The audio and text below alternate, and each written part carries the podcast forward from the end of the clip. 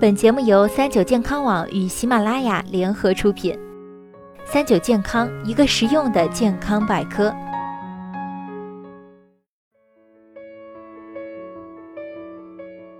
嗨，大家好，欢迎收听今天的健康养生小讲堂，我是主播探探。人这一生啊，都离不开钙。喝牛奶呢，可以说是大家最常提到的补钙方式。但如果问到喝哪一种牛奶更适合自己，可能很多人都不知道答案。今天呢，就和大家说说怎么科学喝牛奶。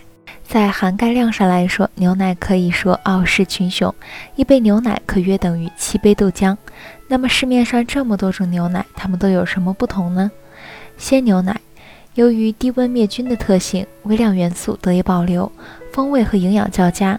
纯牛奶高温瞬时灭菌，但会破坏一些微量营养物质，譬如维生素，但主要成分蛋白质、钙得以保留。全脂牛奶。脂肪含量一般在百分之三，维生素、矿物质含量丰富，口感浓郁顺滑。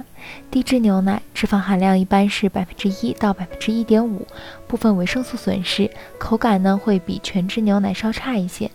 而酸奶经过发酵，保存了牛奶原来的营养，它特有的乳酸能刺激胃酸分泌，更容易让人体吸收。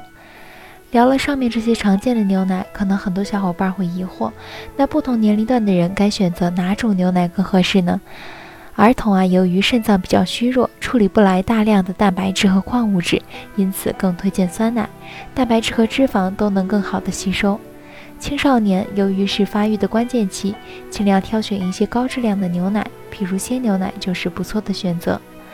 成年由于已经发育成熟，牛奶的种类呢可以根据自己的需求选择。如果是肥胖人群，则可以选择低脂奶。老年由于维生素和钙流失比较严重，因此这里推荐选择全脂牛奶，因为全脂牛奶里面含有丰富的脂溶性维生素 A、D、E、K 以及丰富的矿物质。